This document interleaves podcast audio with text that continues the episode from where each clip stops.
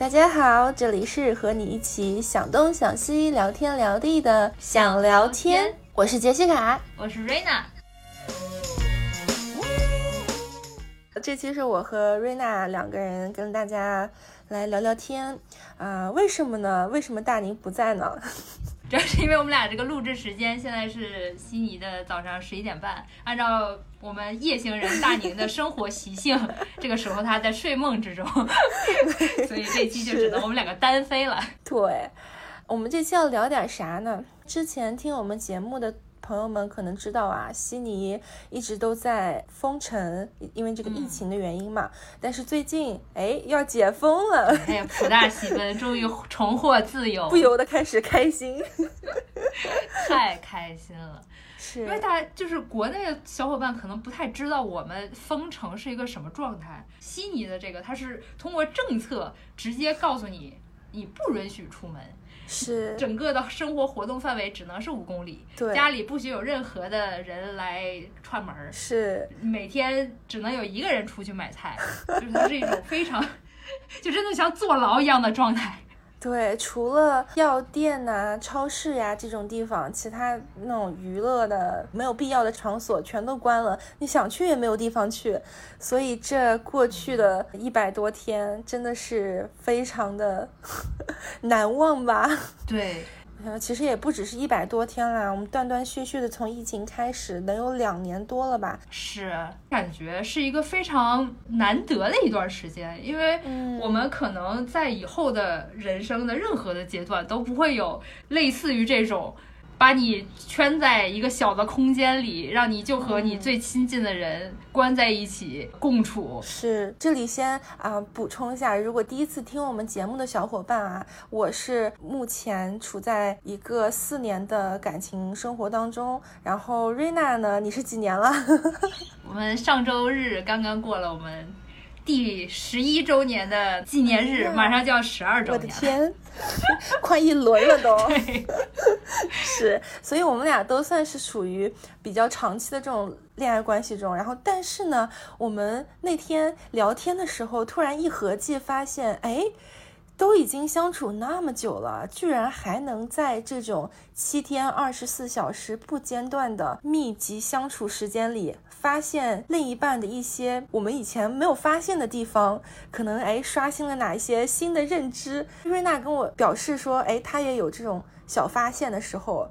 我我还蛮惊讶的，你知道吗？也很惊讶，我以为我十一年了，对，我以为跟这个人感觉已经过了一辈子了，怎么还会在两个人单独相处的时候发现这么多我原来没有注意到的事情？对，所以我特别想跟杰西卡一块儿聊一聊，就是我们有哪些事情是我们在这段时间突然感受到的？对，因为你平时啊，你如果是不是在封城的隔离居家的状态的话，哎，可能。你今天你们两个人有事儿，然后就各自出去了，可能也忙工作，然后各自跟各自的朋友相处，所以一起这样子共同处在一个空间、一个时间里面的这种机会其实很少。对的。然后我们准备这期的时候呢，其实我们每个人都夸嚓夸嚓列了好多条，就是我们的小发现。所以我们要不今天这期就轮流来，来讲一讲我们各自的 各自对我们另一半的小发现、新发现吧。是，嗯，好，那你就先来吧。要不我先隆重欢迎传说中的土哥隆重出场。对，我的家属呢是土哥。哎，你的家属要不要起个名字呀？我的家属就是。扎克，什么玩意儿？还博格呢？名人，你看看我们家的 扎哥，哎，不太对，这听着有点扎。Anyway，行吧。那个瑞瑞娜的家属扎哥，嗯，我我这儿写的第一条啊，因为你知道女生嘛，你化妆前和化妆后是不一样的，对吧？所以所以你说到一般大家说到同居都会聊到说，哎，呃，同居以后男生发现哦，原来女生不化妆素颜是这个样子的，会有这种反差感，非常可怕的这种反差，就仿佛交了两个女朋友。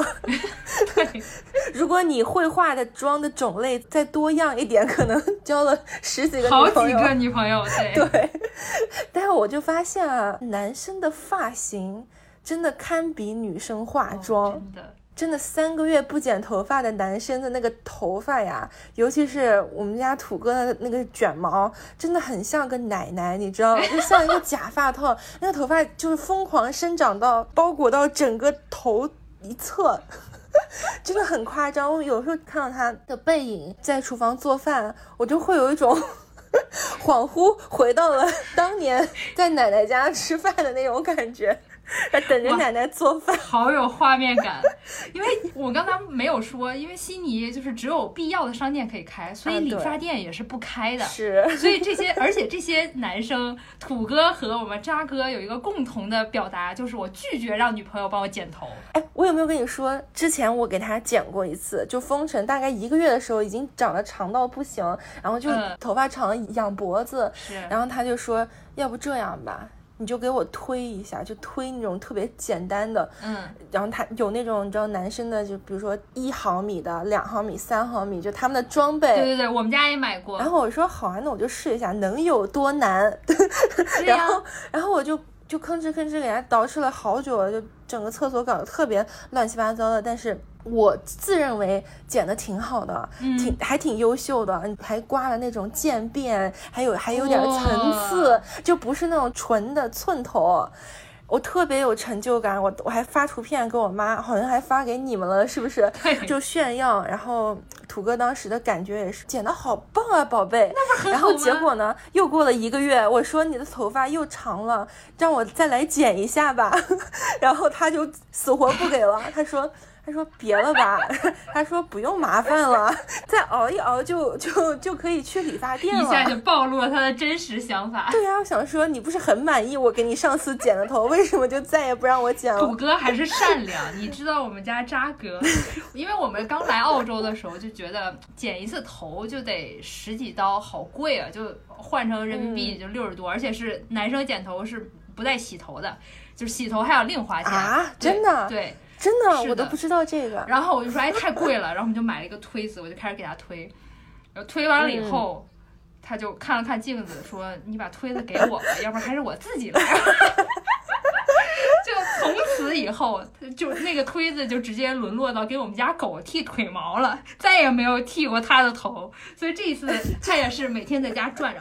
哎呦，好想剪头啊！哎呦，我这头发长的，然后每天带带我一个那个小兔子的那种刘海的那种发箍在家里，然后露一个大脑门儿。哎呦，好想剪头！我说我给你剃啊，然后他就不说话，用沉默回答你。对，真的是男生对于发型还是蛮在意的。是我们家渣哥在解封的前一天就开始约那个理发师，然后理发师说我太忙了，排队吧。然后再一看时间，已经到一周之后了。是到了一周之后，他终于剪完了。这个从来不自拍的人，居然自拍了两张，然后发到各种群里 看，疯狂的想要得到大家的表扬。哇塞，我。我就才知道，原来男生对于发型有这么看重，这也是蛮有意思。这确实也是，如果不是因为这个封城，我们绝对看不到他们把头发留成奶奶，然后带着发箍满屋转悠的 这一绝对不会。所以以后吧，如果男朋友想说，哎，我需要去剪个头，或者出门前要抓个头发，或者怎么样，就让他们去吧。这真的是 很重要的一件事情，就像男生会等女生化妆一样。下一条，从你的清单里摘一条吧，咱们就轮流讲。好，我有一个小发现，就是我们在这一段时间一块儿养成了很多新的习惯。哎，因为我们俩已经在一起很久了，就久到我已经习惯了，就是我们俩连看电影都不会再互相凑合了，因为就大家的喜好不同，他喜欢看那种科幻的什么动作的 《大话西游》什么《教父》这种东西。等等等等等等。大话西游和教父为什么是科幻和动作？你这例子举除了除了科幻动作，一后面一定会加大话西游，然后教父就是永远都是他一提我就拒绝，然后我们就各自默默各看各的，就很开心。但是在疫情期间，因为你实在没有事情做嘛，所以你一定要一起看一些东西，然后我就突然发现。哦，原来我们也是可以，就是互相呃交流着去说服对方去看一样的东西，比如比如之前被你们安利的《再见爱人》啊，是渣哥绝对不会看，说你千万别看，看完了以后咱俩一定吵架。结果那天在看最后一集，我在那拿个 iPad 看，他也凑过来，然后一会儿就看他在那看到郭柯宇和那个张赫在拥抱的时候，他在那默默的流眼泪。我也看了，哎，真的最后一集也太好哭了。是。你说的这个一起做一件事情，处在一样的状态底下，其实特别重要。我觉得就是不管你们俩在一起多少年，就十年、八年、二十年，你都要去学会啊养成的一个好习惯吧。要不然的话，这真的是睡在上铺的兄弟一样，对吧？就是没有那种怎么说亲密感就会减少。其实我们在去年和封城的初期就没有这种就特别想要一起做一件事，所以两个人在家还是好像嗯在完全独立的空间一样，就每天虽然二十四小时在一起，但感受不到你们两个人一起做什么事儿。后来我就有意的说要创造一些这种一起。做事情的机会嘛，嗯，会在就两个人一起工作累了，然后就把他从屋里拎出来，我说你现在给我起来，出去去我们家院里，跟我一起看一下我种的每一棵花，然后我们俩就一起从前院走到后院，把每一棵花，我说你看这个长了新叶子，那个刚刚换了土，然后他就在他旁边疯狂的应和，然后就反而觉得，哎，其实。这这一起做的事情也不用很大，对，但是你会留下就很愉悦的那种回忆。你说这个真的是，就是别说我们家没有你们家那种大院子了，我们家就养了那么三四五六盆草，就那种小植物，每天就两个人早上起来一起研究一下，哎，这棵发新芽了，哎，那棵是不是咱们要松松土了？那一棵是不是要哎搬到阳光底下多一些？就这种共同的时候，有一种。就是有一种你们俩是一个团队，然后在一起做一件什么事儿，就是一个 quality time 吧，就是让你真正的两个人连接的一一个时刻，这个是特别重要的。就你每天。平时啊，如果没有封城这件事情的话，可能大家工作完了一天也特别累了，回家以后真的就各自倒在沙发上的一边，就就想说干干自己的事情。对，就这件事儿我感受特别明显。平常两个人上班的时候，到下班回家就是各看各的手机，然后吃饭的时候偶尔聊聊天，就永远是老三样。你今天吃的中午吃的什么？你今天忙不忙？你回来的路上堵不堵？就是这种我自己问起来很烦，他打起来也很烦的这些对话。我那时候其实就有感受，就是我。原来婚后的生活是这么无聊吗？但是在就是封城期间，你反而二十四小时在一起了，你你没办法再进行这种无聊的对话了，你只能去创造一些这种 quality time，对，反而有了一些新的发现。是，而且你知道封城这件事情，就是你在家闲着也是闲着，你就会自发的产生很多想要一起两个人动手合作完成一件事情的这种。感觉也是给了你这样一个机会，嗯，就比如说，你知道我们前段时间，呃，土哥的眼镜，你知道眼镜是相当于是三个部分嘛，就是你前面的镜架一一部分，然后两个镜腿儿，然后它的那个镜架和镜腿儿不知道怎么着分家了，应该是有一个螺丝钉把这两个给拧起来的嘛，螺丝钉就松了，然后就掉了。然后想说，一般这种情况的话，我们可能就带到店里面去嘛，反正也是啊，免费给你修。但是现在没有办法嘛，他就想说，哎，工具拿出来，哎，自己在家里面整一下，好像也不难。然后他就开始修修修修修了好久，我说你怎么还没修好？不就是拧一下吗？对吧？不就是把螺丝钉往里面一拧就好了？凑过去一看，然后他说：“你看这个弄不上。”我自己试了一下，才发现啊，你要想把那个螺丝钉放进去，首先那两个洞要对齐，对吧？那两个洞是对不齐的，它就是这个设计。我过去一看，试了一下，说：“哎，对不起，那肯定不是我们的问题。”这肯定也不是眼镜的问题，肯定是我们中间漏掉了哪个环节。然后我就说，不如这个时候就让我们拿出万能的 YouTube 看一下有没有别人有一样的问题。你看，这就是我的思维，我好像是那种就是碰到什么事情自己试了两下还是不行的话，我就去去搜了，就去搜看看有没有别人对我也会。对，但他就会一直在那边不断不断尝试，不断不断失败，你怎么就会一一直钻在那边？我觉得男生是这样的。在哭那期，我有讲过我们装灯的那个故事，然后我就大哭，就是因为我男朋友试了试，然后发现不行，然后就一扔，说这装不了。我就说你他怎么装不了呢？对呀，你看看视频，你看看别人，你看看这，然后他就急了。反正看了视频以后就发现，哎，还真的是有个小窍门，就是我们缺失的那一块儿，就你需要拿一个别针把那个镜腿上有一个有，它就设计的就是让你不轻易的小机关，对小机关你要把它勾出来，然后你才能把两个洞对齐，然后把那个螺丝钉给钻进去。嗯，一旦发现解锁了这个技巧以后，就一个人手上拿着镜腿，然后把它勾出来，一个人赶紧把那个对上，然后螺丝钉拧进去，瞬间就完成了。哇，好棒！之前可能吭哧吭哧一个小时，然后 get 了这个小技巧以后，可能五分钟搞定这样。但通过这整个一个过程，也是让我对我们两个人。就处理问题的方式有一个新的认识，你知道吗？我突然觉得还是个蛮好的配合。就是 OK，你是那种钻牛角尖儿，想要自己动手搞定的人。那当你搞不定的时候，你需要有一个我这样懂得去嗯寻找外界帮助 和一些其他资源的这种人来一起把这件事情解决掉。哎，那如果说。你过来看了一眼，你嘣儿就弄上了，那土哥会不会很生气？就你没有看视频，然后你直接就弄好了，他在那儿弄了一个小时。他可能不会生气，他可能会觉得自己很蠢，他可能会觉得啊，我为什么不早点让你帮忙？因为我和渣哥经常是这样的，他在那弄弄弄弄，然后我说，哎，这不就是那个嘟弄完。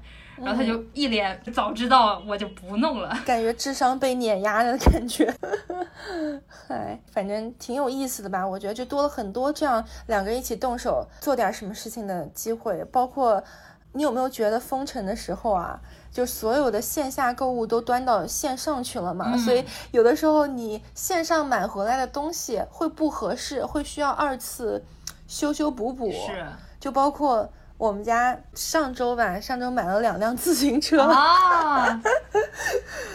哎呦我的天！我不是一直跟你们说我要买自行车，然后结果终于买了。但是买的呢不是那种特别贵的，买过来它是一片儿一片儿的，两个轮子，然后那个主主体，然后那个车头就全都是一片儿一片儿，就跟宜家的那种家具一样。这真是澳洲特色，我觉得在国内不可能有人卖给你自行车是一片儿一片儿的。我也是震惊了，这个东西要是我收到我就疯了，真的。就这个东西你给我我怎么办呢？我不能骑轮子吧？我也是，我但是我当时啊，我就是因为对我自己的能力太太有这个认知了，所以我当时买的时候我就问他说：“你有信心把这个装成一个完整的车吗？”他眼睛都不抬说：“当然了，这有什么难的？” 然后我就非常有信心的买了俩，我说：“来吧，装，给你装个够。”我看那视频和那个网上的那个网站说，可能也就花个半个小时时间组装，结果他装了三个小时，很复杂，就是我看的都觉得头疼，就所有东西都是一地的零件，你要把它拼成一辆能跑的自行车，而且那自行车你知道，它还是有那种可以。变速的嘛，嗯，变速变档的哦，所以它要那勾不同的齿轮，是不是那个？是我的天，我看到就头大，又想说好吧，呃，have fun，bye，我就我就走了，而且是双倍的快乐，有两辆车，是你给他买了一个真实版的大号乐高，成人版乐高，乐高算什么？也是。你知道，就是在完成的那一刻啊，两个人终于完成了，两个人击掌、开心、拥抱的那一刻，有一种仿佛你们俩是什么感觉，好像赢了奥运会一样的那种感觉，还是挺好的，非常有成就感。对，而且这种成就感是双份的，就跟你自己干了一件什么事情成功了，还又有点不一样。对。我们也是，我们在封城期间把我们家的后院的院墙给刷了，哦，就是从两个人一起选颜色，到买那些工具，然后到分工去刷，他刷上面，我刷底下的大面儿，他刷细缝缝，我刷大面儿。他比我要细心，所以他会弄那些比较边边角角、比较精细的活儿，然后我就拿一个大刷子咵咵咵刷。然后等到全部刷完的时候，就真的就是两个人站在那欣赏自己的作品，就觉得哦，好有成就感，一起完成了一个大工程，可不是吗？而且你觉不觉得，嗯呃，在我们尤其是封城这段时间，线上购物的时候，我是感觉我们俩对各自的做这种消费决定的方式都有了新的认识。什么意思呢？就是说，哎，比如说我们俩一起要买个什么东西，比如说前段时间我们家里面缺一个好的吸尘器，那原来那个吸尘器的那个头给我拔断了，然后我们俩需要买一个新的吸尘器，然后就想说，OK，那我们就啊各自花一点时间来做这个搜索，做这个 research。你知道我是怎么搜的吗？我是直接就去看了戴森，因为它的名气太大了，因为因为本身我们。俩首先是先达成了一个共识，是说，OK，这次既然要买，就买一个好点儿的，能用的，能用久一点，但是又不至于说那么贵的。所以我就想说，第一件事我就去搜了戴森，看看他们有没有什么新的折扣啊活动。没有的话，然后我又去搜了各种扫地机器人，因为我想说，如果价钱差不多的话，扫地机器人又能省掉你自己去干这个活的时间，那为什么不？所以我又去搜了各种扫地机器人。哎。如果是你的话，你会怎么搜索？我跟你的思路是一样的啊，是吗？就是肯定是先去搜那个大家都 耳熟能详的，对吧？对对对对对对，然后看看适不适合自己。如果行了，那可能就它了；如果不行了，再去想一下别的选项。是，然后会收集很多很多信息，各种横向对比、纵向对比，这样。是一百个网页开在那边，两天的聊天记录全是吸尘器。是。我拿着我这个 research 的结果，然后去跟他汇报说，哎，你看，这是我搜出来的一些信息。然后我才发现他是怎么搜的啊？他是那个关键词是 vacuum machine，然后 long hair，就是 吸尘器，然后长头发。然后我想说，直击痛点。我想说，怎么回事？我这个头发。原来已经这么困扰到你了吗？然后我就笑的不行，他就跟我解释说，既然我们要买一个吸尘器，那上一个吸尘器它不好在哪儿？我们肯定要先知道上一个吸尘器最大的问题就是吸不了你长头发。我头发真的太长了。事实是证明，的确是根据这个痛点找到的这台的确是非常好，它那个口是有一种非常特别的设计。吸尘器的那个广告写的就是针对家里面有掉毛。毛的长毛猫猫狗狗，在土哥心里，你的定位你已经很清楚了。掉毛的猫猫狗狗以及女朋友。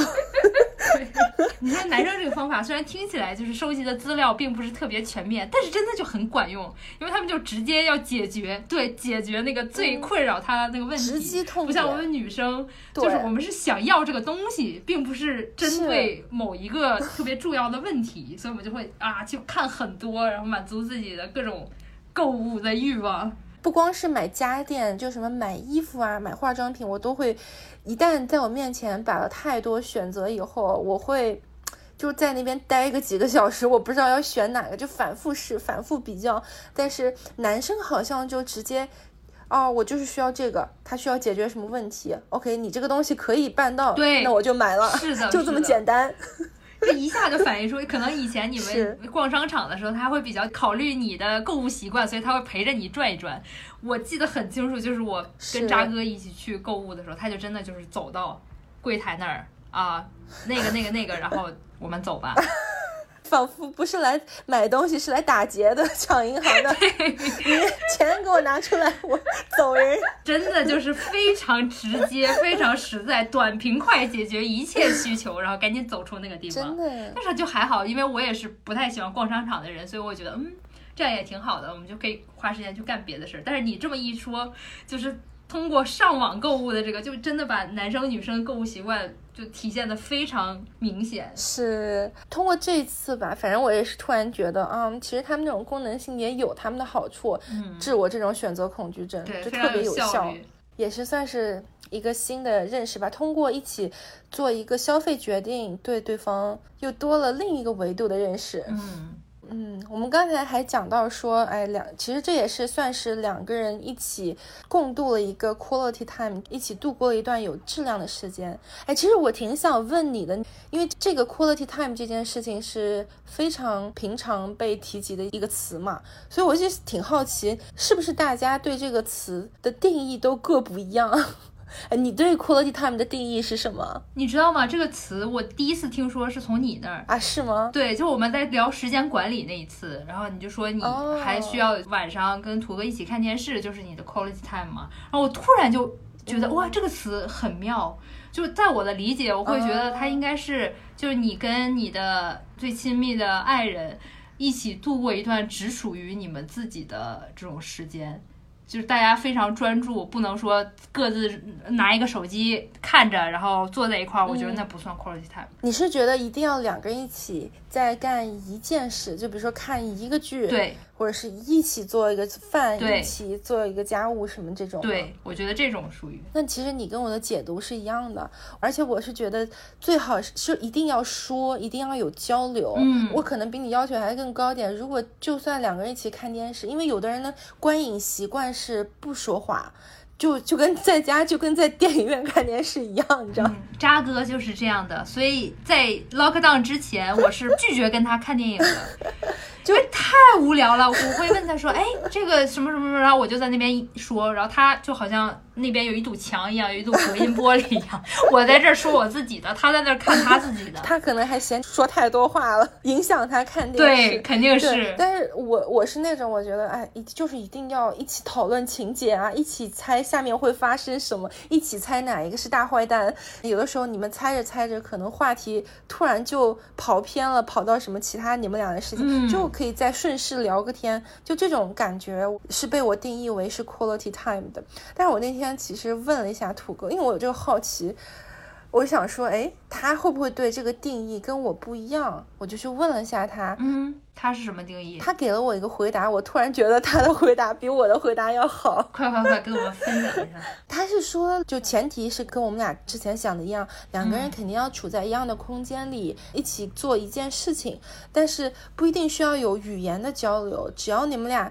Share the same feeling 就可以哇，好妙啊！品一下，很有意思，就是你们俩感受到了同样的感受就可以。就比如说，哎，你们俩都看了《再见爱人》，而且你们俩都对他这个剧很有感觉，你们俩可能都没有讲话，但各自哭泣。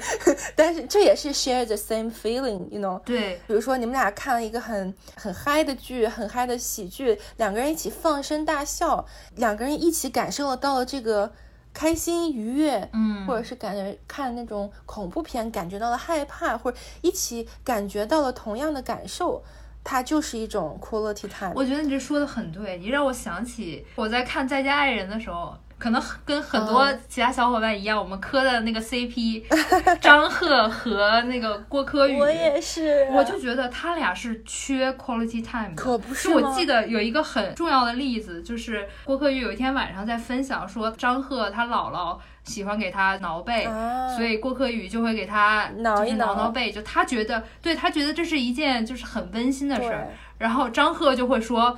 哎，但是我挠他每次挠挠两下就睡着了，其实我觉得并没有很爽。这就是你刚才说的呀，就是他们虽然是在做同一件事儿，他可能也会有交流，但是他没有同样的同一个 feeling，对。就是那这就相当于这个时间是白搭的，这俩人完全没有搭上感情的这一条线。是，那你再怎么共度，你挠十个小时也没用。没错，这就是为什么我们刚才说要发展两个人共同的爱好，就不能说是我想干一件事，比如说我喜欢画画，然后我逼着土哥跟我一起画画，这是不行的，因为即使我们俩都在一起画画，但这个事情是不成功的。对，所以一定要是。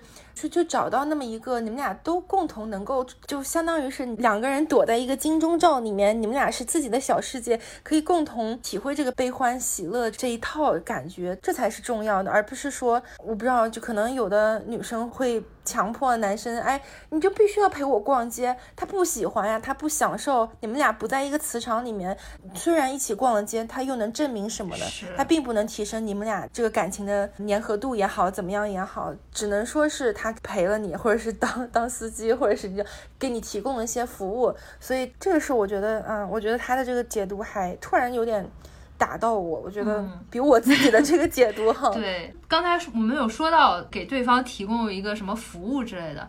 我突然想起来，之前我在听来都来了的时候，他们有提到过一个测试，叫 Five Love Language，就是五种对爱的语言的测试。通过这个测试，它会排出来你这五个表达爱的方式在你心里的重要程度。嗯，就是你最喜欢哪一种，最不喜欢哪一种。对，就这五个爱的语言，包括身体的这种接触，然后 quality time 高质量的时光吧，还有就是呃语言上的相互的赞美。嗯。还有就是互相之间提供服务，然后第五个就是嗯礼物，耶，对，这五件事在你们爱的表达之中所占的重要程度，我我我很想了解一下你，就是做完这个测试哪哪几个是你比较需要的？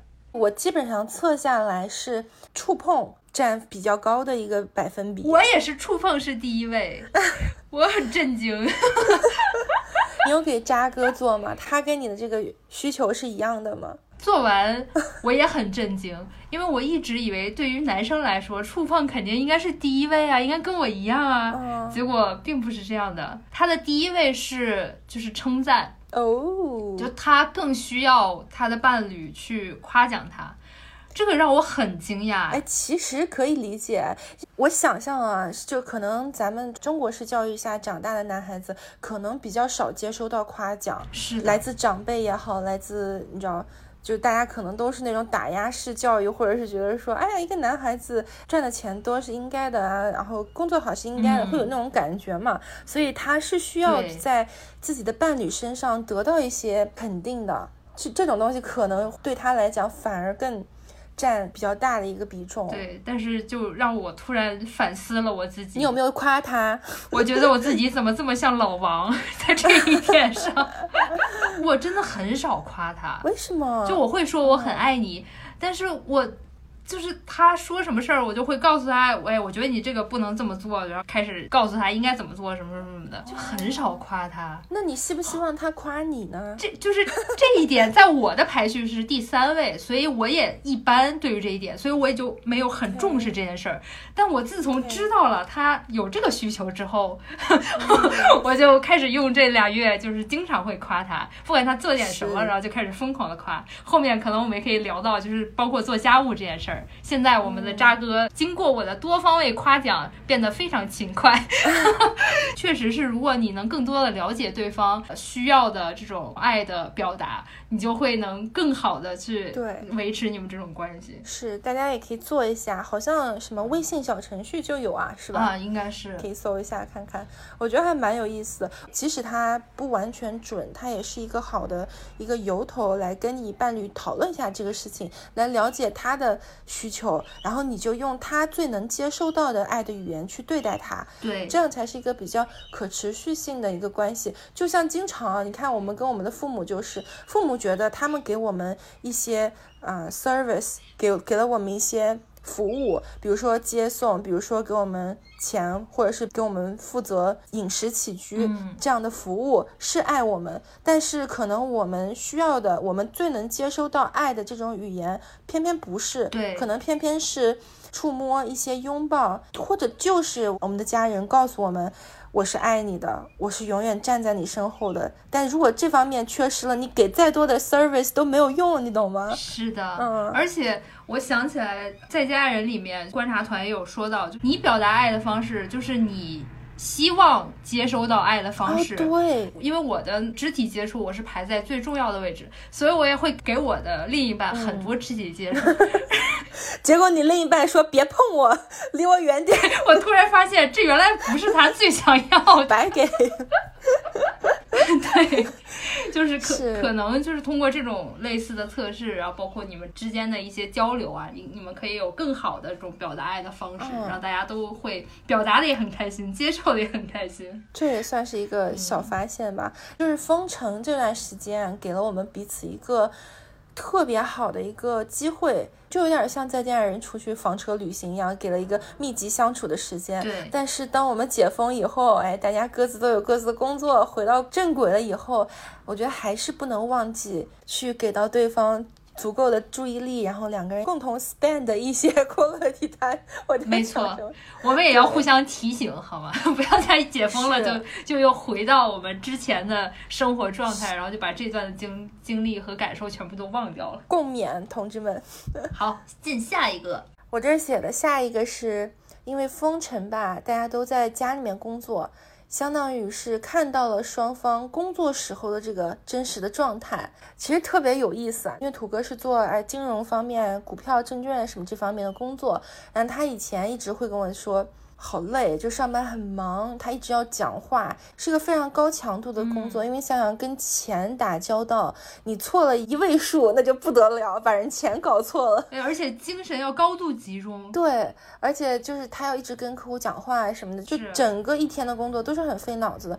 有的时候会下班回来累的说不出话，不想说话，因为白天说话太多。有的时候如果我们下班在呃市区见面，然后一起回家，其实我们俩见了面的时候，你能看出来他那个状。状态很不一样，然后他一直到我们坐车一起回家的这个时候，他是讲话颠三倒四的，对，就是就是感觉那个开关没有关掉的那种感觉。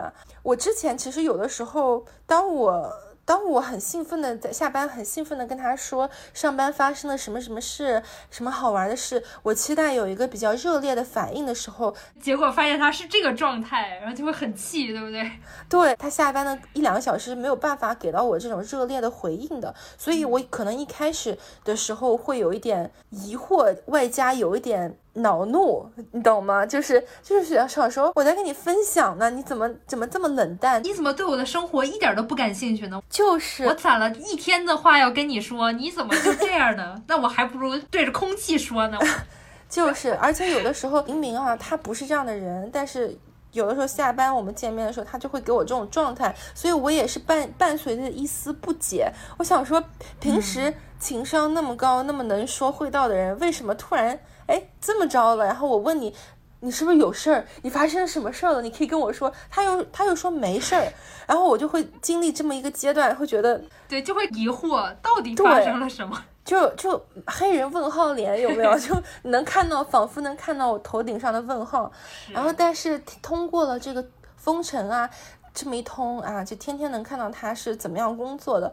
我真的是有一种宝宝来妈妈怀里 哭一会儿的那种感觉，就真的好，就会很心疼他，会觉得咱之前说的那些那些状态和他跟我描述的那些呃上班时候的事儿，突然就有了画面了。就突然能够感同身受了，就觉得啊，真的是是你要是跟他一样的这种工作状态，你下班的状态可能还不如他。对，而且我绝对干不了他这个工作，我我绝对是干不了的，我可能一天两天就疯了。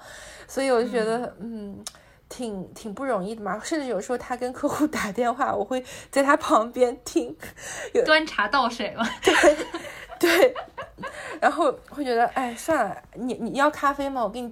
我给你做杯咖啡，就会会忍不住想要为他，就是解排解一下这种忧愁。虽然我在实际上实质没有办法给到任何实质性的帮助啊，那可能就是多一些服务性的一些举动，可能就哎说你哎你是不是好了好了好了不生气不生气，呃他只是个客户而已什么之类的，会 会可能就呃试图去宽慰一下，也会给到他下班以后一两个小时自己切换回来的这个时间。是。你说这个我也特别有感受。渣哥是我一直会嫌他不够努力，因为他在下班的状态，他肯定就是哎打游戏、什么看手机、刷抖音这种，我就会觉得，嗯，为什么要浪费这么多时间在干这些？然后在封城的期间，因为他本来是从事摄影师的行业嘛。这个特殊的时期也接不到活了，所以他又去学了一个，就是呃，相当于帮别人去申请住房贷款的这么一个新的一个职业。他自己就主动去报了一个课，然后每天都在看那些学习的内容，去写作业，去考试。有的时候，甚至我已经忙了差不多，我开始弹琴，我开始摸摸这弄弄那，我就发现他还在那儿点灯熬 油的认真学习，很努力啊。对，我会突然想到，哦，原来我喜欢上的他是这样一个样子，我就会突然回想到我当年刚开始喜欢上他，就是因为他工作的状态。OK，嗯，因为我们是在就是上大学当一个那个网球赛事的志愿者的时候认识的嘛。啊，就是我会经常去到他们办公室，然后看他正在跟其他的呃志愿者在交流，在工作，我觉得哇，嗯好帅啊！哎，这个真的是，又专业又专注的那种状态就非常迷人。但是你真的在一起了之后，你反而看不到这种状态了。是，我觉得男生啊，认真工作时候的状态，在他专业领域内闪闪发光的那个状态，是真的是太迷人了。在听我们节目的男生朋友们，真的，你可以有的时不时让你的女朋友看到你的工作的状态，真的，我觉得女朋友会爱死你。是的，但是我跟你说，搞笑的是什么？就是土哥反而看到了我的工作状态是什么样的，因为我是设计师嘛。然后，呃，其实我有的时候不需要大屏幕的时候，我会把我的电脑拔下来，然后躺在 床上。把我的音响开到最大，放歌放播客，然后在那儿就是在那儿做设计。就有时候不需要脑子的时候，就那种流水线性的那种工作，我会这样。然后有的时候他会突然进来，看到我在床上一边哼着歌，一边一边一边仿佛在没有在工作一样，在敲电脑，非常闲散的样子啊。他会说。原来你是这样的设计师，他会觉得，他会觉得，他看到我的，我听起来我都觉得很爽，是挺爽。他他会反而会看到我这样子的一面，你知道吗？他会觉得说啊，我好羡慕你的工作，为什么我没有你的才华可以当设计师？我的工作状态被扎哥看见，我其实是不太高兴的，为什么因为我工作状态会很暴躁，啊、就经常会很想骂人。而且就是我会经常在在这儿跟各种人在在说事情的时候，嗯然后他就突然出现在我旁边，然后就非要亲一口，然后就说哎不亲不亲不亲不亲不亲，他就啊你怎么能这样呢？然后就要敷衍一下，觉得自己才是个渣男。渣哥原来还是这样子卖萌求关注的这个 汉子，我也是这一段时间才发现的。所以这算是一个比较好的发现啦，我觉得。嗯，下面我来说一个，就关于我们刚才有提到一点做家务这件事儿。哦哦，做家务是一个大头，嗯，我发现我的男朋友比我爱做家务，这件事儿让我又有点惭愧，有点骄傲。呃，我要承认，我是一个非常不爱做家务的女生。等一下，嗯，咱们先分一下，就是你说的家务是属于什么？就做饭、洗碗算家务，然后可能打扫房间、吸地啊、扫地什么的这种，对吧？对对对对就在你刚才提到的所有这些事儿，你都不做吗？我只承担做饭那一项，后边的这些哦我都不做。那你真的是个小公主，有没有？我跟你说，我是那种啊，我是那种，其实一般啊，平常我们俩都是谁看到有个什么活就做了，然后都有意识的，嗯、差不多是平衡的一个比例。然后，但是做饭上面就是，如果我做饭他洗碗，如果他做饭我洗碗，就就比较公平嘛，就也别让一个人太累。我一直的这个两人家务分工理念都是绝对不要让一方承担所有的东西，或者承担太多的东西，早晚会就早晚你会厌倦的吧？你早晚你会觉得心里不平衡吧？就两个人就一起分担是最好的一个状态，我觉得。对，然而我在这期间竟然发现，渣哥他很喜欢吸地，就尤其是我们就是有个朋友给了一个老老款的戴森，然后他发现那个戴森很好用，但他每天早上都是起来自觉吸地，然后吸完地以后这就跟我说。哎呀，我觉得就是早上起来打扫一下卫生，把厨房整理一下，非常治愈，你不觉得吗？哦，我的天，我就会回答我不觉觉得。你你好好打扫，我相信你，就很开心，就是发现了他这一项特长。也许他这个特长也是就才发展出来的。对，我觉得是的。嗯，说到做家务，我还想起来一件事，我从通过做家务，我深刻的了解到男人有多爱面子。你知道做家务居然也能被内卷。什么意思？你卷他，他卷你。渣哥有一次在我们家门口，就是他说想要把门口的树修一修，但是我们家就只有那种大剪子，没有那种电动的那种修树的那种锯什么的，他就在前面剪。结果刚好我们家的邻居，就是那个男主人走出来，看了他一眼，跟他聊了两句。嗯，结果别人进屋就拿了一个那种电动的锯，开始修他们家那边的那个树。渣哥就就觉得自己被羞辱了，被内卷到了，然后就在那羞耻的剪了剪，然后就回到屋里，就开始打开手机，就开始看。不行，我要买一个这个，我要买一个那个。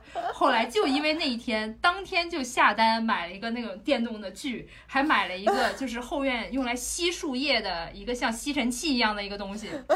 所以现在只要我们家邻居后院一响起吸树叶的，然后渣哥就一激灵说：“嗯，等他吸完，我下午也吸。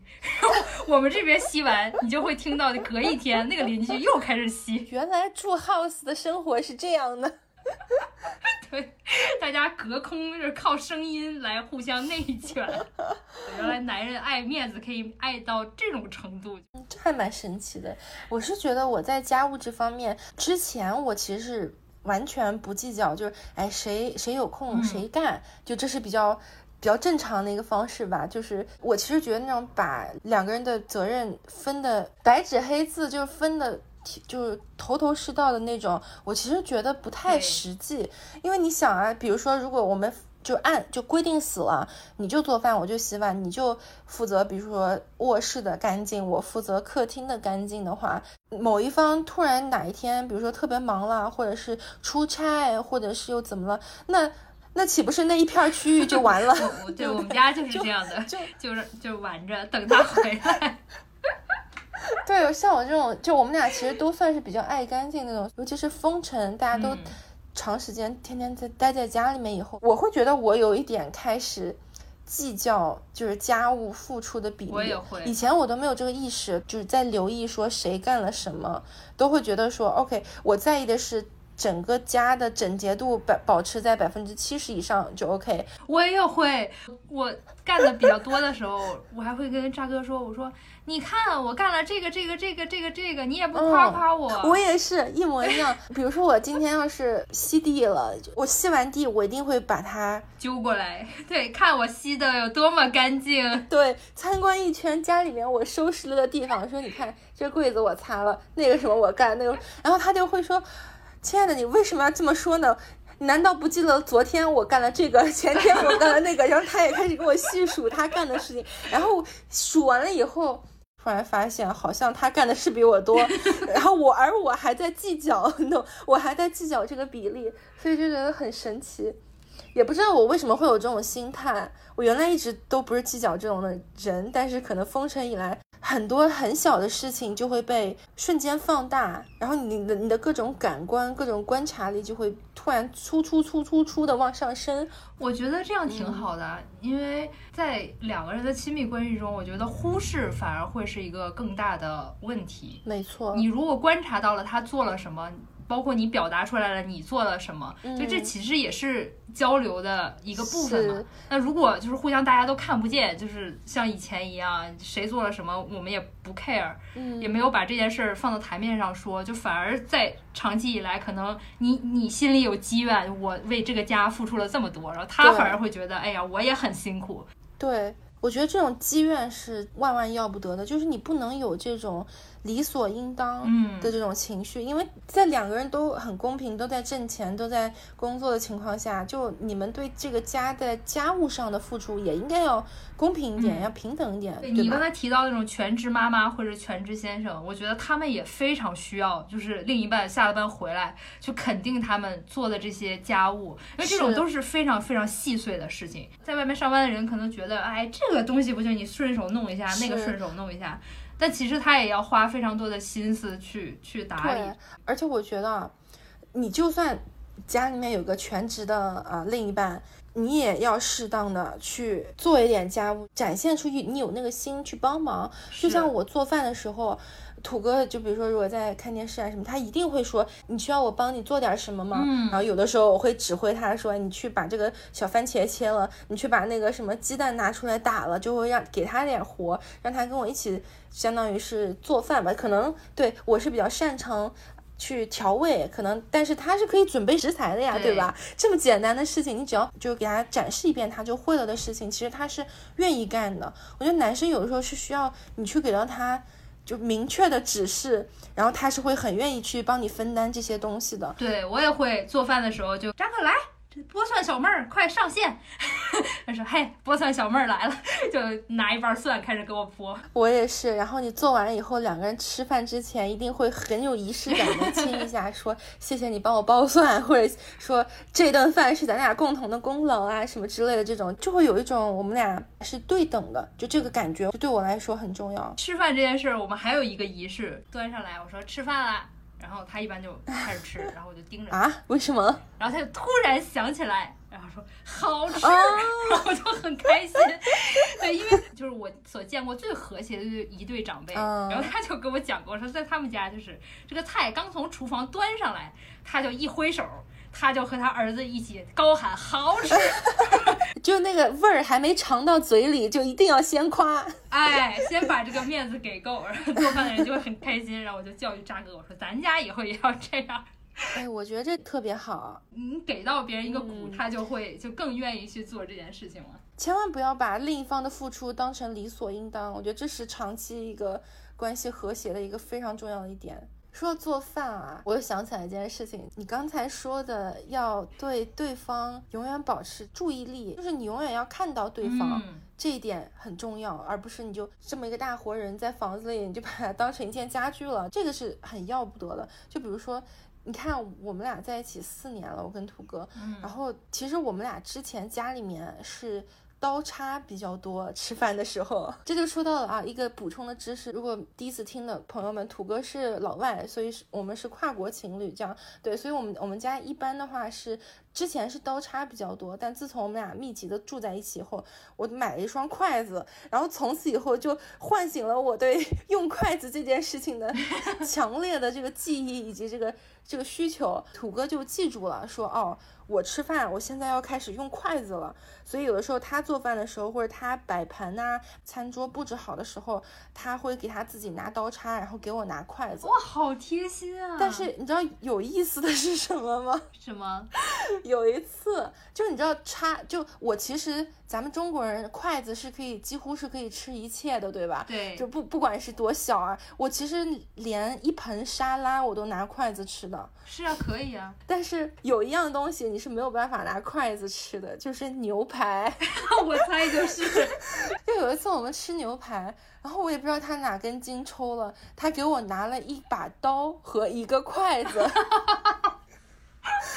我看到那个我就愣住了，我就说这是让我怎么吃？然后我就开始尝试着拿刀和筷子同时吃，真的是不行。然后他就看着我那个那个笨拙的样子，他就说好了好了好了，我给你拿个叉子吧。所以他也是在这个学习学习我们这个习惯，说到底哦，筷子到底什么时候是他需要用筷子，什么时候要叉子，什么时候要可能还要加个勺子，很有趣。对。他给我拿一个筷子让我吃牛排，你能想象吗？还不错，他还给你拿了个刀，不然可能你可能戳在那儿像一个串儿一样把它吃掉了。是啊，我就想象说。他难道不能脑补出来？你你到底怎么用筷子和刀一起吃牛排？对于老外来说，筷子是一个非常神圣的兵器，能解决一切难题的兵器。哎呦我的天！因为其实你知道，你其实喝汤也可以拿筷子，你就把那个碗汤碗直接捧起来，然后喝，然后拿筷子把里面的可能豆腐啊或者什么菜就就倒不。倒不进嘴里面，对，就其实你筷子真的是能吃很几乎一切，就是对付不了牛排这种，对，算是给他上了一课。哎，那你们封城期间有没有吵过架？我觉得这个问题太好了，因为我记得之前我们分享，你是说你们俩从来没有吵过架，是不是？真的，我们俩将近四年就从来没有吵过架，就正儿八经的吵架，都是那种就吵不起来，都是特讲理的人，然后又特别能就以对方的想法放到前面的那种人，所以就没有能吵得起来的东西。天哪，这狗粮给我噎的，就很奇怪，就是不一样的习惯或者是不一样的。想法或者做事方式，但是都能够 peace and love 的让对方就是按他们那那一套来，从来没有说是强迫对方按照自己的方式来，那很好。但是，哎呀，但是来，你想听我第一次跟他 说，但是但是在封城的时候。可好像也就几周前吧，两周前，我第一次跟他就是正儿八经意义上的吵了一次架。为什么呢？且听我细细道来。来来来，话说这事儿其实就发生在咱们上一次录音的时候。完了那次录音，咱们快录到结尾的时候，因为我们有一个室友嘛，然后室友就去做饭了。快录到结尾的时候，我就听到他在那。当当当当，在切切菜，你知道吗？然后我这看着我录音的那个波就开始咚咚咚就开始浮动，然后我就想说，坏了，这如果没录进去也就算了，这明显是录进去了，那回头剪的时候就很麻烦嘛。然后我就发了个信息，我一边跟你们聊天，我一边发了个信息给土哥，因为他当时就坐在。厨房旁边，嗯，我就跟他说，嘿，你能不能去跟那个谁谁谁说一下，让他切菜，让他做饭，声音轻一点儿。我大概很快就结束了，然后我以为就就完了吧，就很简单。正常呀。对啊，一般就如果他跟我或谁跟我说的时候，我就我就轻点儿嘛，因为也不是让你完全不做，我就让你动作轻点儿。但是土哥就给我回了一个说。Sorry, I can't, baby。他说我不能这么做，就挺粗鲁的，挺 rude 的。然后我就说。这事怎么就入的？你就我是让你以一个就是比较友好的方式跟他说，就你肯定会就错一下词，就解释一下说 just 在这边录音，然后他需要一个比较安静的环境，就解释一下，也给到人家一个嗯很 make sense 的一个原因嘛，也不是说让你平白无故就说你给我轻点儿，也不是这样子的嘛。然后结果他就一直发信息跟我回回说不行不行，我我做不了，我做不到，我不能就就他只是在做饭而已，而且他是租。租客他付了钱，他有权利去使用这个公共空间。就老外那套，就是就是就跟咱们挺不一样。就咱们可能习惯了这种，哎，有什么就说什么的，哎，对啊，不会觉得有什么入的，不会说是那么在意对方的权利啊什么。他会跟我说，是这是人家的权利，他只是在做饭，他又不是在开 party。如果他在做一个什么很嗯不是必要的事情，我可以跟他说，但是做饭是。一个基本的一个一个事情是生存的基本事情，我没办法说。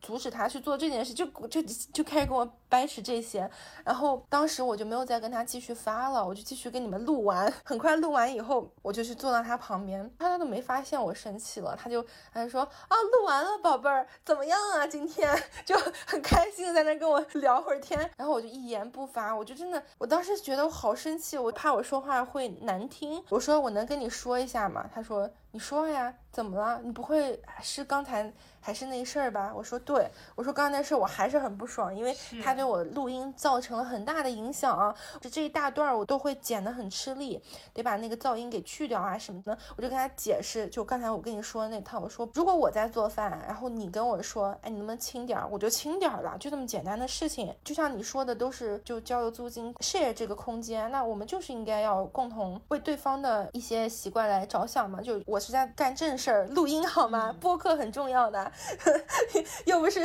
在干闲事儿，又不是我说我在打游戏，或者看电视，让你轻点儿，对吧？我就跟他掰扯不过来，他就非常坚持说。这事儿他做不到，违反他的价值观，他觉得怎么怎么样，然后我就掰扯不过来，我就生气，怎么都说不通的感觉，这种感觉是第一次有，你知道吧？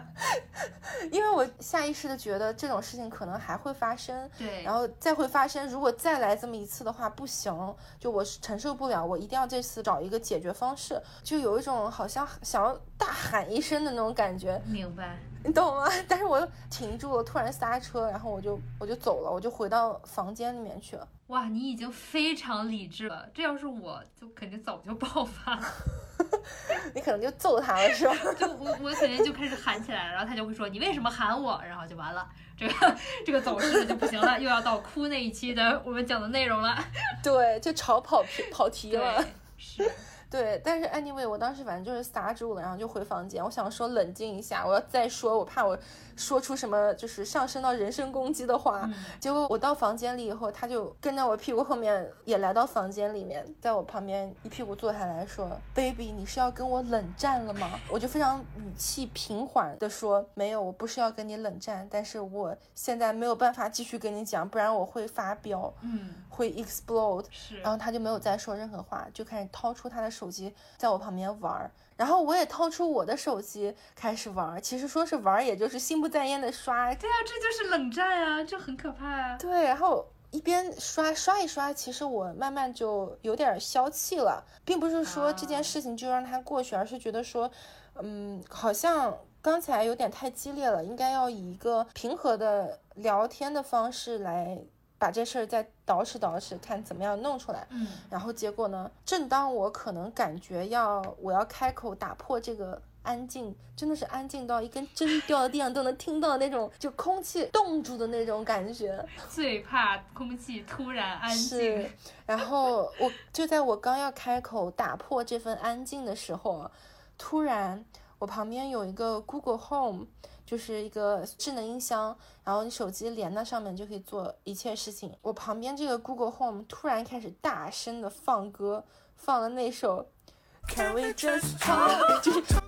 是土哥放的吗？对，是他拿他的手机连着，然后还特地快进到中间副歌部分，然后所以一开口就非常大声的说，Can we just talk？就是我们能不能聊一聊？土哥好有办法呀！真的，我突然就笑喷了，我觉得超搞笑，然后。我一看他，然后他也笑的不行了。我说你傻不傻？他说你就说管不管用吧。哇塞，太优秀了！哇，这个汤我吃的开心。其实先把这个冰破掉了以后，就能够一个比较好的共情对方的语气来把这事儿解决了。然后最后的这个结果是什么呢？就我们大概稍微再掰扯那么几分钟，其实就解决了。结尾是他说：“宝贝，如果这件事情对你来说很重要的话。”哎，为什么我要用这种播音腔？好奇怪。反正他就是说，宝贝，这件事情如果对你来说那么重要的话，就让他们吃屎去吧。下次，下次我一定会跟他说的。但是如果是这件事是为了我，我不会去说。但是如果这件事对你来说那么重要，我愿意去说。哇，好 man 哦！所以我就觉得好嘞。解决了，这个架吵的很有价值，我觉得是的，就是是我我们俩第一次吵架，我觉得是一个比较好的一个结尾，这个架吵的更加加深。对彼此的认识，以及找出了你们出现分歧的时候，呃，找出一个良性的一个对待他和解决他的一个方式，那这个架吵的就是值的。如果下次再出现类似冷战的情况，土哥还是可以用这一招，然后你你们又会很快的恢复到破冰的状态，就是是一个。就是很很良性的一个试验，相当于。是下次这招管不管用我不知道，但我觉得我可能会说 你有完没完，能不能换一招？但是它也是可以破冰的，可能。对。对，好有趣。我对。我跟你说，我们在这期间也吵过几次大架，几次，我具体几次我已经数不清了，但是这一次是最大的一次，是为什么呢？其实也是因为一件挺小的事情。因为在封城期间没有办法出门嘛，我就在网上给我们家狗订了狗粮。但是我们刚搬了家，所以我把狗粮地址写错了，写到之前那个家去了。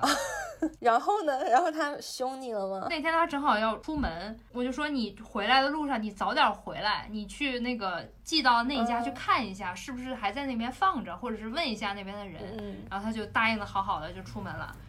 结果从中午我跟他说你早点回来。然后就答应，好好好，到两点、三点、四点、五点，最后到七点钟才回家，我就很生气。中间我还发，就是打了无数个电话，我说你到底什么时候回来？你什么时候能去看一眼？因为我也没办法去，我也没有车。然后等到他回来，一进门我就说你干嘛去了？你去没去看？然后他反而很生气，说我一回来你就对我这个态度，我是你的佣人吗？还是什么？然后我们就吵起来了。但是他有去看吗？他有去看，但是那时候天已经黑了。所以在我的点就是，你既然答应了我要早点回来，你又明知道我很着急，那你是不是你有你那一天其实也没有什么重要的事，就是陪他朋友什么去趟宜家什么这种乱七八糟的事情。我说你既然答应了我，你为什么不？快点去帮我解决我我很着急的这个事儿，然后但是他会觉得看我也看了，然后我要也有也有我的事情要做，那你为什么一回家就对我这样一个态度？对，就大吵了一架。其实我觉得吵架啊，凡事不是大事儿的话，我觉得都是两个人都有错，或者是都没错的这种情况。是。这件事儿，反正当时是吵得很凶，后来当然也就是大家又互相沟通了一下，这个事儿也就过去了。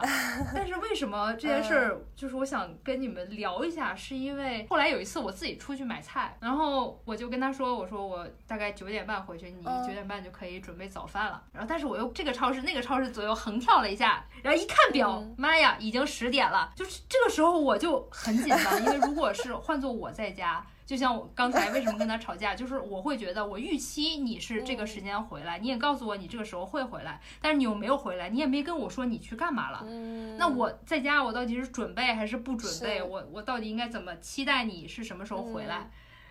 所以我就很紧张，我然后我就赶紧又给他打电话，我说：“哎呀，我又要晚一会儿，等我回到家，他才开始准备那些吃的东西什么的。”他没有任何生气，我就突然发现，是我们对于包括行程安排和大家出门之后汇报的一个方式的处理的不一样，所以才会导致我们之前的那种大架。就如果我能像他一样，不会那么一直紧盯着要看对方，就是这个点儿为什么没有回家什么的。就可能之前的那个大架也不会吵起来，可以有另一种方式对待这样的事情。就突然想到，那既然。渣哥能这么理解我，一出去买菜就 放飞自我，内心的购物狂魔 突然被启发了。是说好了这个点儿，然后总又要晚半个小时回家这件事儿，那我为什么不能理解他跟他朋友在一起？那可能他就是没有办法按照他之前说好的时间回来。我觉得咱俩还真有点像，就有的时候，比如说啊，如果我出门花的时间、收拾准备的时间比较长。他是能够坐在沙发上玩着手机，非常耐心的等我，完全不会催，完全不会提。嗯，当然，如果是我们没有一个呃时间点，比如说某个点一定要出现在哪里的话，就如果是只是随意的出门的话，他非常耐心，能够一直等下去。但是如果是我先好了，他还在可能干点这干点那个。我可能就会催的不行，我我也不知道为什么，我就会觉得你怎么还没好？就我这么多事儿，我都已经准备好了，你在这干嘛？对。但其实这样子反过来想一下，其实是不公平的。其实当人家给到我们足够的耐心的时候，我们也应该要换位思考，在同样的情况下，对吧？耐点心，就让他去把这个事儿按他的节奏给干了，也不是什么就是天要塌下来的事情，对吧？对我们虽然是伴侣，我们虽然是爱人，我们可能会变成亲人，但是毕竟我们都是独立的个体，我们不可能变成一模一样的人，我们不可能拥有完全一致的生活节奏。所以大家在处理事情的方法上有不同，又怎么样呢？那你站在对方的角度，在同样的情况下，你能做到他那样吗？你也做不到。所以那不如就是 多包容一点儿，多互相理解一点。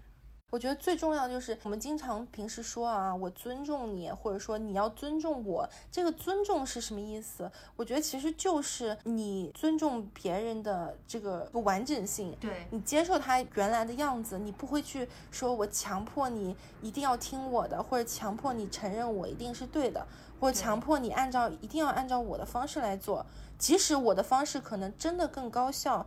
真的更快，我把这个方式展现在你面前。你如果想要按照这个来提高效率的话，那是你的决定，那当然最好。那如果你还是想按原来的方式做事的话，我不要去强迫你，不去强迫别人变成自己想要的样子，这是一个非常重要的事情。我觉得任何关系之间的冲突、吵架都是源于这个强迫和这个边界感不清晰。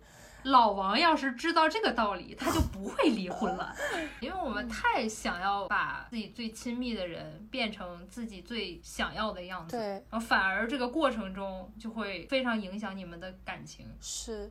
我觉得土哥最好的点就是，当我一旦开始没有忍住想要让他按我的方式来的时候，他就会说你需要强迫我，你就让我按我的方式来。一旦这么说，我一下就会被提醒到，说哦，我好像又在逼他做我想做的事情或者什么的，我就会一下那个警铃大作，会想说我怎么可以这样子？我应该要尊重他，做他自己想做的事情。这样，这可能是因为我们小时候我们的父母就是这样去培养我们的，可不是把我们培养成他们想要。的样子，他们会告诉我很多事情，什么是对的，对，而不是说让你去，对，不是说让你去试一下，你你自己去发现哪一个是对的，哪一个是适合你的，不不不，就是我这个已经试验好的，你就这么去做吧。对，包括老师教给你的也是，我们已经就是认可过的这种真理，可你就不是吗套公式去用吧。就是但是其实这个方法真的适合每一个人吗？并不是的。我其实，在进入长久的亲密关系之前，我是意识不到这一点的。其实，我是觉得长期的跟另外一半相处的过程中，是给到我一个机会，让我发现哦，原来我有这个不自觉的倾向，我的一些小毛病会被放大。所以这个时候，其实也是给到我们一个很好的打破重组的机会，让我们可能有像比如说今天。感觉我们反思了好多对待 伴侣的一些方式啊什么的，会然后从而去更良性的一个啊、相处方式。说到这个良性的相处方式，我突然想到说，封城期间给我上的还有一个非常大的一课，就是就咱们嘴上说啊说啊要给彼此空间，但是我一直没有切身的体会到到底这是一个什么样的感觉，因为我们俩之前一直是那种连体婴的状态，就是在家里我们也一直是。粘在一起，然后我们的室友就给我起了一个外号叫“土哥的背包”，就是我一直是挂在他背后，就是他干什么我都挂在那儿跟他聊天啊什么的。然后有的时候发现土哥一个人在做点什么事情，我们的室友就会说啊，你的 backpack 呢？哎，所以我一直没有体会到什么叫尊重别人的空间，以及什么叫我需要一些个人空间。但是封城以来，我突然就非常深刻的体会到，就比如说，就有的时候哪怕是我干点闲事儿，比如说看点国内的综艺啊什么的，我会自己到房间里面抱个电脑，然后呵呵呵的在那边 对着电脑笑，你知道，然后就就很享受，或者有的时候跟朋友发微信、打电话，我就很需要这么这么一段时间。但是这段时间呢，如果他在我旁边一直跟我讲话，或者有其他干扰的话，我会觉得我没办法。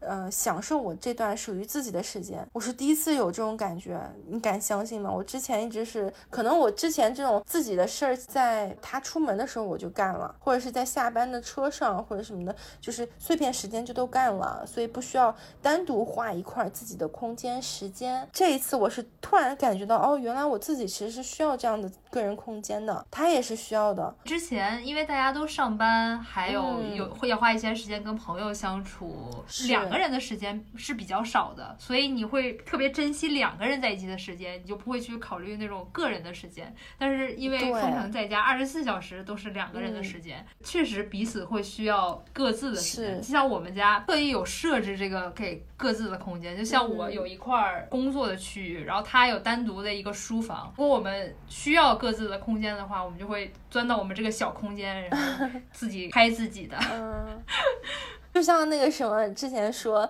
男人下班开车回家以后，都会在车上待一会儿，待个半个小时。，对，我就觉得哦，好可怜，就希望不要把我的另一半逼到只能在车里坐着。这次封城以来，现在我们就找到这种感觉了。他现在土哥一般是占领嗯阳台区域，然后我一般是占领卧室区域。然 后有的时候，比如说饭后或者是饭前，或者是下班后那一个小时、两个小时时间，有的时候他就待在阳台，就干他自己的事情，看他自己的东西。我是也是在干我自己的事情，所以就是感觉特别好。你知道我之前因为工作的原因，我发明了一个。红绿灯在家里面，啊，这是什么？你不觉得就两个人都在家里面办公的时候，有的时候会不知道什么时候你在开会或者需要安静，啊你知道，就我有的时候我在房间里面我在开会，然后他就推门进来了，嗯然后可能就跟我说了点什么事情，然后没有意识到我是开会，我就赶紧跟他招手，我说。出出出去出去，老有这种事情发生，然后我就发明了一个红绿灯，其实很简单啦，就是家里面不是有那种超市的那种宣传的小册子或者食谱啊什么的，或者报纸杂志，你就剪。把所有的红颜色的东西剪下来，就粘贴在一起，拼贴一个 A 四然后把所有的绿色的东西剪下来，然后拼在一起，然后红绿一个正面一个反面，啪一粘粘在一起，拿一个小绳子挂在那个门上，回头可以把这个发在那个 show note 里面，如果有人好奇的话，可以可以，完全不花一分钱，手工搞定。就如果我在开会，我就会把它翻一面儿，翻到红的那面儿，他一看门上是红的，啊就是请勿对打扰。，他就知道了。如果我没有事，我可以随时你欢迎你进来跟我说话，我就翻到绿色那一面。欢。迎来撩，绿色对然后对，所以就这个红绿灯吧，也被我用到了生活中。就有的时候，如果我在，嗯、像现在 我们在录音，现在就是红的。哎，哎，这个挺好的，我我觉得我也可以弄一个，这样就不会有扎克进来求亲亲的 这种情况。对，你们家可能还得训练俩狗，也得认红绿红绿灯牌，要求稍微高了一点。我觉得我们今天这一期就很有意思，因为像对于我来说，呃，我和渣哥都已经在一起十一二年了，这么长的一段时间，前辈我一直以为我不会再，我不会再对他有任何新的发现，却没有想到，就仅仅是这么几个月封城的期间，就因为这么一个小小的生活方式的改变。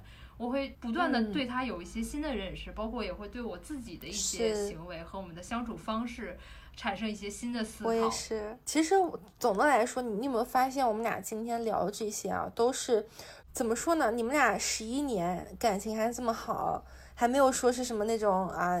倦怠期啊，又怎么样？然后我我们俩四年也还算挺长的，然后也还没有，因为我觉得很大程度上是得益于我们都是带着这个对另一半这个发现的眼光在相处，没错，就不会说是在倦怠，不会说是哦，你就是你啦，我了解你，但其实人是一直在变的。你了解的他，可能下一秒就不是那个样子了。没错，所以这种长期的亲密关系中，你真的不能懒，你就是要抱一个勤快的时刻，说，哎，嗯，今天，哎，你有点什么不一样？明天我发现，哦，你原来是这样，就新鲜感，有的时候不是说两个人一起去。解锁一些新事件，也可能是你们俩就是这你们俩，但是新鲜是你们俩找出来的。这个感情走得更远、更有趣，这种躺平心态真的要不得。你不能说是啊，就这么着吧，嗨，反正结婚都结了，嗨，反正你也不会跟我分手，嗨，就。这种害的这种心态真的要不得，也希望今天大家听了我们就唠唠叨叨说了这么多很小很小的生活小事，能有一点点启发，能在你们的亲密关系上也是带着发现的眼光去多去看一看对方在在经历的一些变化。是，其实，在国内咱们国内的朋听众比较多嘛，国内也是咱封城了那么久，其实我也挺想听听说你们有没有什么。对伴侣的这个新发现，我们也很好奇，希望有这些发现的小伙伴评论区给我们留言。啊，那要不差不多这期就到这儿，是一个我们俩闲聊的节目。希望大家喜欢，有什么想要跟我们分享的，可以在下面留言告诉我们。想要跟我们主播正面交流的，也可以搜索微信号 think talk 二零二零，添加我们的小助手，加入我们有爱的听友群。然后我们还有入驻这个爱发电这个平台，因为我们其实一直是用爱发电，一直都是。在用自己的业余时间在录制啊、剪辑啊、发布这样，所以如果喜欢我们的听众，想要支持支持我们，让我们实现一些设备升级啊，或者就是很简单的想要犒劳犒劳我们，给我们买杯咖啡，都可以去爱发电上探索一下，我们也有一些好玩的活动在那个上面，大家可以去参与。等你们来哟。行，那今天就这样啦。那大家下期见，拜拜。Spend some time alone